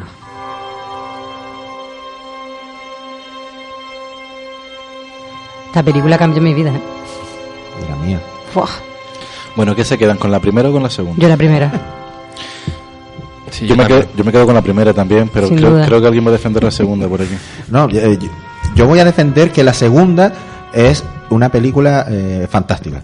O sea, yo también creo que Alien eh, es la primera, pues yo creo que supera a la segunda, pero no por una distancia tan, tan grande. Yo creo que, que Alien 2, si es verdad que está cogida por James Cameron, tiene el, el sello de James Cameron, es decir, James Cameron coge la peli de Ridley Scott y la convierte de, un, de una historia más, más sobria y más de personajes, la convierte en una guerra. Le- Eso le mola mucho a James Cameron, ¿no? De toda, toda la acción. Pero bueno, está muy bien porque porque ya eh, vuelve el personaje de la teniente Ripley que la verdad es que, es espectacular es que- entonces recuerden ese momento en el que ella había sobrevivido pero de repente la, la- la despiertan y bueno pues ha pasado ya muchos años y vuelven a encontrar un planeta eh, y entonces ella al principio se niega dice mira conmigo no cuentes que ya yo me di de- de leches ahí con, con el alien y, y bueno pues al final se va con Winona, unos, ¿no? con unos militares ¿cómo? En esa sale Winona Ryder, ¿no? No, Winona Ryder es en la 4. En la cuatro. Que esa es horrorosa. Vale, vale. Esa es horrorosa. esa, es un horror. No, la segunda era es la película en, en la que todo también todo el mundo recuerda por por dos escenas principalmente que yo creo que son por por la niña, un poco por la niña, por Rebeca. Mm. Y después por la lucha final en la que ella se mete en esa especie de robot que era una grúa Ah, y, que, y que empieza ahí a manejarlo. Es y el cartel de la peli, sí. que, que- que al final el alien muere de la misma manera que en el primero, que es a través de la, tram- de la trampa que da al, al vacío y, Se y- pierde en el y- y- se pierde en el espacio. Pero bueno, ya es un alien más listo, eh, porque coge el ascensor, coge, coge- coge- coge- coge un montacargas al final. Coge, coge- coge un montacargas mientras ahí Ripley está con la niña esperando a que llegue Lance Henriksen, que es el androide de la segunda, cuando Ian Holm había sido el androide de la primera. Y bueno, el alien ya sabe coger el ascensor porque total es apretar un botón y tampoco, tampoco tiene mucha ciencia. Pero bueno, al final pues se mete en la nave y la nave llega y ya dentro de la nave más grande, digamos, de Nostromo, eh, pues donde es la pelea. Bueno, sí es posible que Alien la primera pues sea mejor, pero tengo que defender a, a Alien 2 y yo creo que todos estamos un poco de acuerdo. Bueno, ¿no? es una digna sucesora. Sí. ¿Solo digna o más que digna? Bueno, yo tengo una duda. ¿Prometheus también es secuela? No. Prometeo es precuela. Precuela, ¿no? Precuela, sí. Prometeo es mala. A mí me, a mí me gustó mucho. A mí Yo me creo que no la he gustó. visto. No visto. Pues a mí me gustó mucho. A mí tampoco me gustó, Elena. A mí sí me gustó. Por la estética y todo el rollo, ¿sabes? No sé. ¿Tú qué dices, A mí sí me gustó.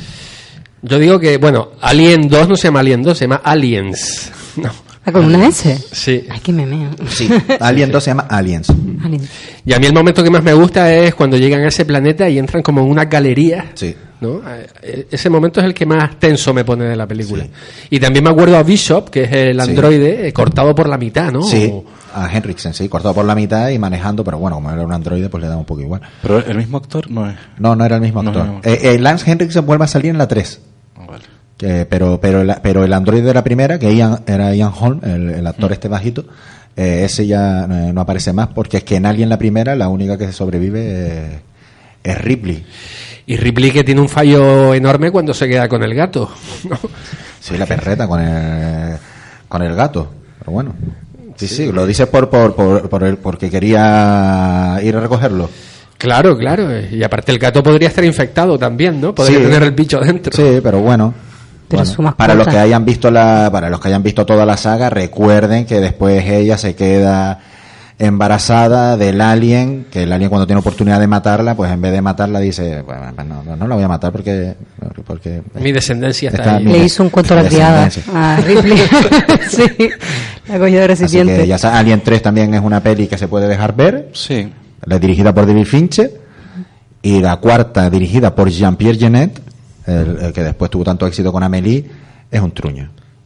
La cuarta la, la dirige ya. Imagínate, La cuarta la, dirige- no lo la dirige sabía. Jean-Pierre La voy a Genet. volver a la que sale Winona, qué fuerte. La que sale, la que sale Winona y eso ya es, es un desbarajuste ya de, de- Sí, sí, yo creo que la vi por de- ella, de, ¿eh? No. película ya es, o sea, lo de Ridley Scott queda a años luz, nunca mejor dicho en, en términos espaciales.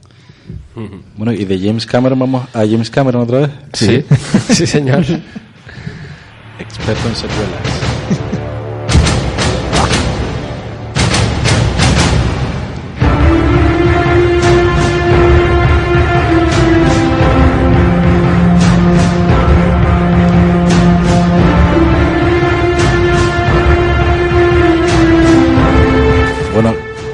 Todo el mundo reconoce esta musiquita, es Terminator. En este caso vamos a ver Terminator 1, Terminator 2. Eh, la 3 es una basura absoluta, la 4 también es una basura absoluta y la quinta es una basura. Literal. No es absoluta, pero es una basura. Y bueno, yo aquí he, he de decir que además las he visto muy recientemente, las dos. Y tengo que decir que Terminator 1 no aguanta tanto el paso del tiempo como yo creía. Me sigue pareciendo un peliculón. Eh, pero bueno, se notan los efectos. Lo, bueno que es la historia. Para mí es una historia que es brutal. Guión de James Cameron junto con otro colega que no recuerdo el nombre. Y, y yo creo que en este caso la 2, para gustos, colores, pero está a la altura seguro. O sea, o mejor o igual que la primera. Es que creo que lo que pasa es que la primera es como más, más lenta de tempo y la segunda es como más acción, más súper rápido, pero lo que tienes mucha razón de que la primera, si no ves la primera y ves la segunda, necesitas ver la primera. ¿Sabes lo que te digo? A mí, yo vi la, prim- la, la segunda primero y Pero- luego vi la una- primera y un- flipé. Es una perfecta. Sí, es- el guion es de William Wisher Jr. Vamos, las pondría juntas.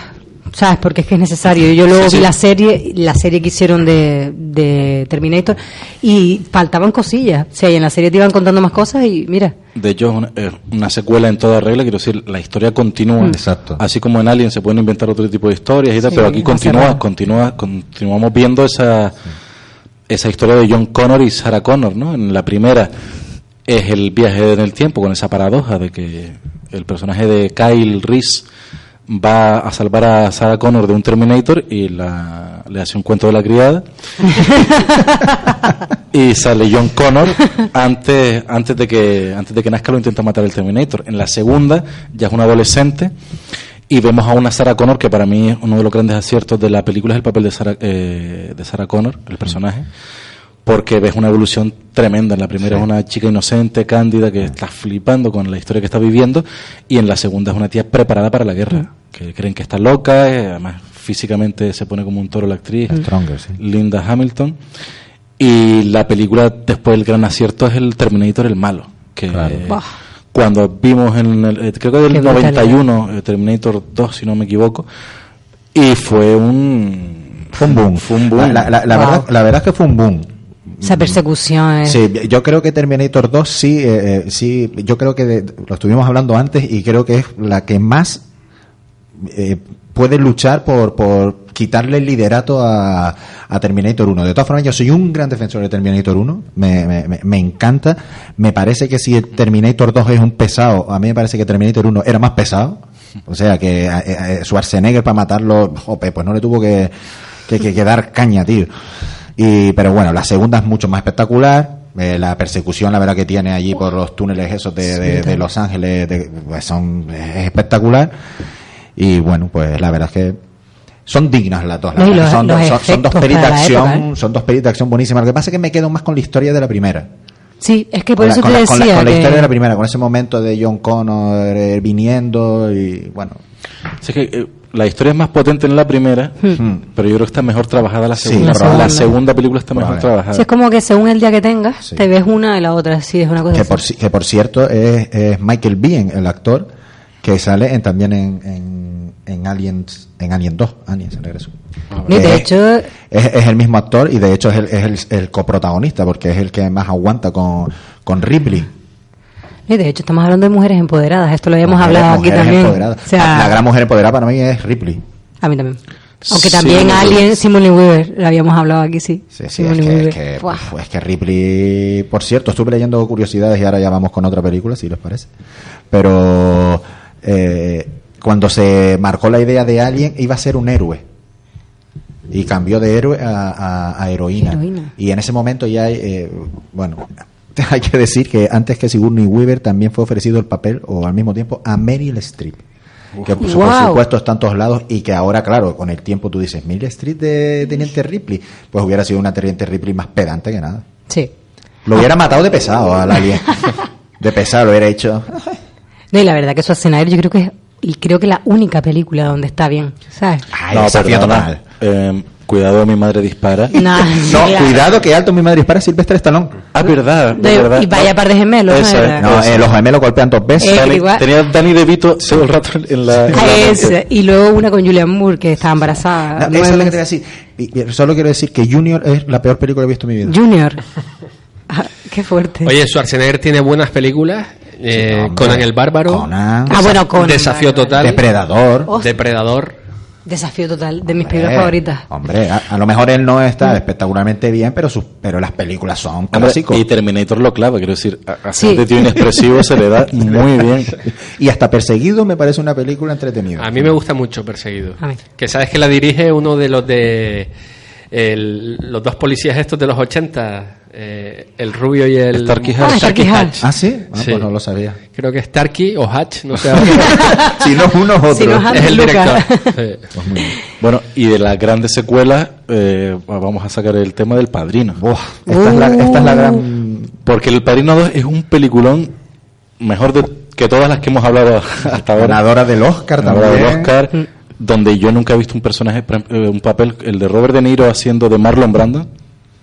Es que es tal cual, ¿eh? Es que es increíble. Tal cual. Te, lo, te crees que es él de joven. Sí, sí, sí, sí. sí. Aún así, eh, yo tengo que decir que El Padrino 1 es que es muy difícil de superar esa película. Y para mí, está entre las tres mejores A mí es películas que he visto nunca. me parece un pack. O sea, yo cuando empiezo a ver la 1 la 2 así suelta, acabo viéndolo todo. Sea, es como veo el padrino, el padrino entero. O sea, lo mismo que me pasa con el futuro. No puedo ver una y ya está. O sea, es como que no Que son sé. muy buenas y no puedo separarlas. Son maravillosas. Es memorable, sobre todo el- la transformación de Michael Corleone, donde ya lo ves en la 2, cómo se convierte en lo que se convierte. A mí la escena de la 2 que me maravilla es cuando en, el fi- en fin de año, la fiesta de fin Sí. de año, Mm. coge a Fredo y, Fredo, y eso le lo ves y le dice, sé que has sido tú, me, has par- me partes el corazón, me has partido el corazón. Y aún así Y lo mata. lo mata, lo manda a, por supuesto sin mancharse en las manos. Sí, claro. Porque como buen mafioso es muy cobarde a la hora de hacer las cosas. Si me escucha algún mafioso no me lo tengo en cuenta. Y, pero bueno, yo también soy de- del Padrino 1. La verdad es que el Padrino 2 es alucinante. Es que es un Es peliculón. que, es que es alucinante, es que no es que no tiene, no le puedes decir nada porque la película está perfecta. Además te mete eh, una trama política incluso que, que- que- que es increíble. Pero es que el Padrino 1, amigo, es que claro, si ya no está James Caan, ya pierdes mucho. Por ejemplo, si ya no está Sony, me pierdes mucho.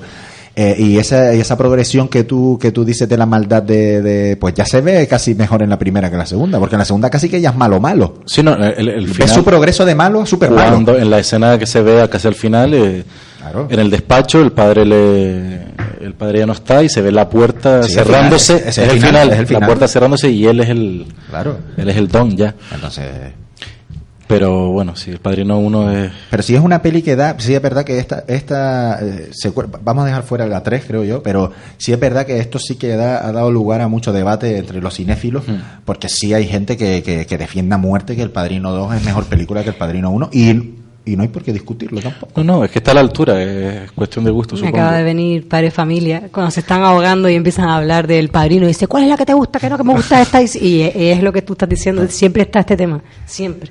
Pero yo, yo te digo, yo empiezo a verla y, acabo viendo las, las- todas las pelis, igual que Regreso al Futuro. O sea, es sentarte, es que es brutal, tío. Todas las interpretaciones son So- es que- fabulosas, ¿no? Eh, Al Pacino, Robert De Niro, Robert Duvall Robert haciendo del consigliere. del Consigliere, que tampoco sale en la 2.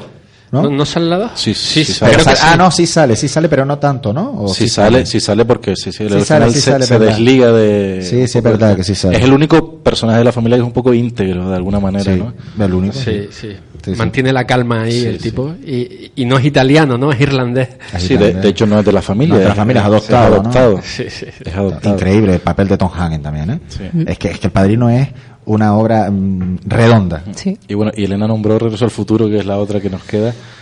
Eh, Sí. Yo creo que la 1 es insuperable, pero pero está la, la 2 está a la altura y hay- de hecho hay gente que prefiere la 2. Sí, a los frikis de Regreso al Futuro, entre los que me incluyo, eh, hay que decir que eh, hay mucho debate. Hay, hay mucho más debate Sí. del que parece, ¿eh? Entre Regreso al Futuro 1 y Regreso al Futuro 2. Porque claro, Regreso al Futuro 2 ya no solo es el pasado, es el futuro, tiene el momento del calendario, que el momento calendario es muy espectacular, y tiene el momento de que yo siempre flipo de esa... esa ¿Cómo se, ¿Cómo se le ocurrió, no? Lo de cuando le manda la carta, tío, al final, lo de la Western Union, cuando ya aquel está en, en el oeste y, y de repente ya en ese mismo instante le llega la carta a, a Marty. Creo que es, es más compleja, pero yo me quedo con la 1. La- Todo esto para decir que me quedo con la 1. Sí. Y la- a- el- el- en la 2 es, es flipante ver la película, ves la 1 también. Claro, es, Mm. es eso. Y es maravilloso, ¿no? Es maravilloso porque se mezclan muchas veces. Sí, sí. Eh, Marty se ve a sí mismo haciendo cosas, tiene que evitar chocarse es consigo mismo. Eh, Doc Emmett Brown también tiene que. Entonces, claro, y ese momento en el que él lo acaba de echar y de repente vuelve otra vez y dice, no, pero ¿cómo puede ser que estés aquí otra vez? En plan, pero bueno, Regreso al Futuro 1, yo creo que es que. A mí la única secuela en la que me gustan todas es la de Superman, pero porque no tengo filtro. O sea, es que no tengo filtro. Te lo juro. O sea, puedo ver- me encantan todas. La De 2 la dos y la 3 son es muy que buenas. Son muy buenas. O sea, yo me las pongo y digo, pero tío, aparte la nostalgia y Pero tal. son mejores que la 1. Christopher Reeve todo. Christopher Reeve, No o sea, es él, Es que esa es la él y cosa. ella, o sea, ese tándem de los dos, o sea, creo que los dos eran brutales, o sea, juntos. Luego te ves la serie esta de Superman y falla algo, están todos parecen Sí, robots. la química de entre La Lois química- Lane y Clark eh, eh, Era muy guay. sí. Solo que en la 2 no sale Lois, sale Lana. Lana. Lana. Del Rey. la periodista. Y la tercera me encanta con Richard Pryor. Ay, sí. Es muy divertida que Superman. ya que hablamos el otro día que, que ya parece que está casi quién había dicho era con Marlon Brando Sí. que había tenido Sí, un escarceo una- sexual. un esca- bueno más que un escarceo creo yo Por cierto, van van a poner un documental del Weinstein este el jueves en Movistar Plus, que es de la BBC. No sé si estará interesante, pero bueno. Bueno, una secuela que a mí me gustó, eh, de 28 semanas después, dirigida por el director de Tenerife, Fresnadillo. La, primera 28 días después, dirigida por Danny Boyle, Danny Boyle. interpretada por Killian Murphy y Brendan Gleeson. Está muy bien, tiene un par de fallos que... Para mí son buenísimas. ¿eh? Sí. Hay, un, hay un par de momentos en, en la, en la primera que, que a mí me pone un poco nervioso. Por ejemplo, cuando escapan en el coche de Brendan Gleeson, llega la noche y deciden dormir fuera, ¿no? Donde Ah, están sí. todos los zombies por allí. Y también el momento en el que llegan al supermercado y se lo pasan muy bien, cogiendo comida, y y llegan a la frutería y está la fruta intacta. ¿eh? Llevaban ahí ni- no sé cuánto tiempo en el apocalipsis, pero la, la fruta no se podría. Bueno, Yo espero la, la, seg- la segunda, la segunda, la de Fresnadillo, cuando el helicóptero flipa esa escena, ¿eh? la segunda está muy guay Joder, lo porque del ella empieza muy dura no cuando aquel le- le- el pobre se siente mal pero es en plan tía es que jódete o sea eres que te diga no no haberte puesto a hacer la mona ahí no o es ella la que lo abandona a él no es él el, el que abandona a él es él a ella. sí. es Robert Carlyle no Exacto. Sí, sí, sí, sí. Entonces, Yo es que- es como plan el comienzo de la película es brutal, el, ¿no? el- el comienzo Sí, es brutal brutal. Porque parece que está la pareja sola, encerrada en una casa por la noche, y de repente vas descubriendo que está con más gente, y un zombie rompe la ventana y ves que está a plena luz del día, ¿no? Y ya, bueno, escapan allí y Robert Carlyle deja atrás a su mujer cuando, cuando esta está pidiendo ayuda. Deberíamos Claro, darle- entre, entre 40 zombies Sí, deberíamos darle un día de pelis de zombies, porque hay joyitas por ahí, ¿eh? El amanecer de los muertos es muy buena. Muy buena. Muy buena, ¿eh? Muy buena, de Zack O sea, Snyder. Y tiene alguna escena que luego, vamos, te partes el- yo me parto Sí, el sí. culo luego, No, no, ¿sabes? es que Pero- lo estaba pensando antes cuando hablamos, un, hubo un momento en el que salió a colación algo de zombies, ¿no? No sé en qué momento. Ah, de Walking Dead estábamos hablando algo, ¿no? Ah, en The Walking Dead, pues sí. De- Que, que no sé en qué momento el, el- el mundo del zombie giró del terror a la comedia. Sí, Eh, como Party Zombie, Party. Sí, no, pero es que al final se ha terminado. Bueno, el miedo y el, el- el terror, sobre todo el terror malo, el de serie, y el de serie B, con la comedia siempre han tenido mucho, mucho feeling, ¿no? Pero es que sí es verdad que las películas de zombies empezaron un poco siendo películas de terror, pero han ido girando con el tiempo un poco hacia el terror, pero, Sí, súper mezclado con la comedia. Me acaba de venir cuando Bueno, yo- empezaron. Yo, diría más que a, a películas de acción y, de- y thriller incluso, no sé.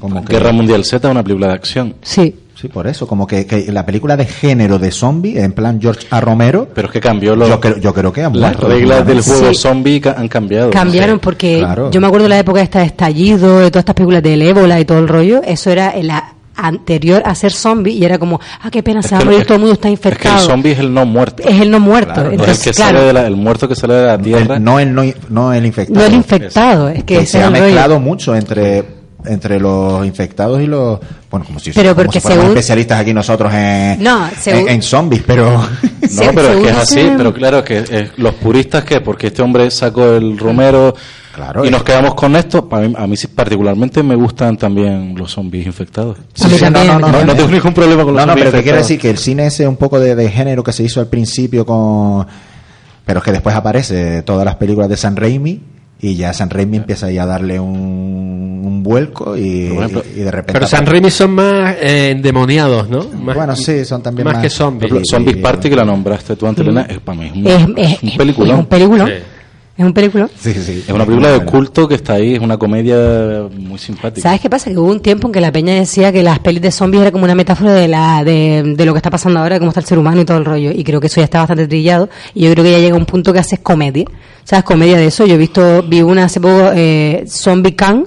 Y, o sea, todas las de zombies yo me las he visto, pero porque me río. Es lo que tú Ah, dices, sí. ¿sabes? Que tiene como ese puntillo. Yo la vi también. Es que, Zombie po- Camp. es que, tío, te ríes. Y hace dos semanas eh, pensaba que el protagonista de Ready Player One era, era el protagonista de Baby Driver, pero no, es el de Zombie el de. Zombie Es que vi el cartel y se parecen tanto que digo, Pero un día me voy a poner yo, tengo que investigar amanecer un de los poco por muertos, qué, por qué el, el terror está tan ligado Oh, fíjate tú, los humor vampiros. en el cine. Los vampiros nos daban miedo. Hombre, a ver, yo creo que todo lo que te da miedo siempre es mejor darle la vuelta para que pasa es que reírte. pero no en el terror, pero si te fijas, en el cine de género, ¿Mm? en el cine de género no hay humor. En el cine de género de terror no hay humor. Pero es que el, el, ¿no? en la profesión no hay humor. el en el humor en exorcista el- no hay humor. En, en- en al final de la escalera no hay humor. Sí, pero tú Ni en puedes- el resplandor hay humor. tú puedes coger esas pelis y con que le quites la música, le varíes el ritmo y tal, ya es comedia. O sea, es que Sí, está en un una línea así, ¿sabes? El terror parece que siempre tiene que ser como muy oscuro, muy lento, muy- y en realidad mira Funny Games. Funny Games Pero es por un eso- cague que me muero. Pero pasa que cuando una película de Pero- terror es mala, sí que te ríes. Sí. Claro, es que, Porque no hay nada más gracioso que intentar asustar a alguien y no. es que a lo mejor empezaron así precisamente. Intentaron hacer cine de género y fue un cine de, de, de género. de género, Yo no de sé género. si- Y, y- y entonces, pues a partir de ahí, pues. no sé si has visto la película It Follow, que a, mí, a mí me encantó. O sea, no se ve nada, absolutamente. Igual que la bruja de Blair, no se ve nada y estás acojonada toda la peli. Yo no podía hacer acampada desde entonces, ¿sabes? Y es como, es- es- tienen una fórmula, ¿sabes? Una fórmula, pero también me pasa con la comedia. A mí no todo me hace gracia. Me hace gracia este tipo de como zom- eh, zombie party y cosas de estas que es como absurdo. ¿Sabes? A mí este rollito de que se ponga Javier Cámara, se el pinga, y no me hace gracia. O David Rovira. Para mí lo más difícil será siempre la comedia. La comedia, para mí también. Es muy difícil hacer reír a Y por cierto, ¿vieron el tráiler de la nueva de Spielberg? Que sale el Sí, chico, comentar, ¿no? la del niño este de 13 razones. Esa- es Ready Player One. Ready Player One, Re- que es el de, el de Zombie Camp también. Que es el de, sí, es, es brutal, ¿eh? El tráiler, brutal. Pues ya le están cayendo críticas ¿Sí? duras, ¿eh? Sí, sí, sí. A mí el chico me encanta. están cayendo críticas Y aún así es la peli más vista de Spielberg en el siglo XXI. ¿Ya? Ya. Flipa. Sí, sí. No, no, es que la- por lo visto la, la promoción ha sido un escándalo y, y- y- la gente estaba como loca por verla. Pero ya yo he leído unas cuantas críticas y... También sabes qué pasa, que el chico tiene un tirón flipante en Estados Unidos. ¿eh? Ese chico después de 13 razones no ha parado de hacer películas. De hecho tiene una en Netflix de miedo que es bastante buena para lo que yo me esperaba. Es una madre y un niño que se meten dentro de una casa, van a vivir ahí y empiezan a suceder unas cosas y no pueden salir de la casa y me gustó mucho. Y el chico ese tiene mucho tirón y como tenga seguidores, pues para el Pues, cine. Hay otra peli de zombies más o menos reciente, interpretada por Schwarzenegger, que se llama Maggie. ¿En serio? ¿Cómo? Y tiene su punto, ¿eh? Sí, ¿Sí? Maggie. a mí me gustó esa película. Oye, pero eso lo tengo que ver yo. Es, ¿Y es- yo? es realmente un drama. Sí, es un drama. Es Es una película- Es que no hay niña, cine de Sí. género de zombies. Ah, he visto el cartel, pero no... Es un drama, es una película de se deja ver, se deja ver. Oye, Schwarzenegger, ¿qué Oh. ¿está haciendo mejores pelis ahora o qué? No sabía que estaba vivo. Ahora no, porque le operaron del corazón el otro día. Ay, pero está bien, ¿eh? Sí, sí. Ah, bueno. Pues sí, bueno, un día tenemos que hablar de pelis de zombies. Sí, la verdad que sí. Oye, por cierto, hablando en el momento este eh, necrológica, eh, ha fallecido el creador de Marco y de Heidi. ¿Ah, sí? Ah, sí. Ya era hora. Yo te apoyo. Se lo merecía, ¿no? Yo te apoyo. Lo digo, eh, tiene sus años ya, ¿no? Digo, Lo, lo digo lo, lo digo para aquellos que, que crecimos viendo Marco y, y- y viendo Heidi. Tranquilo, no te preocupes. Y, y además era de los estudios estos que tanto le gusta De los Ghibli. de ese. De los Ghibli.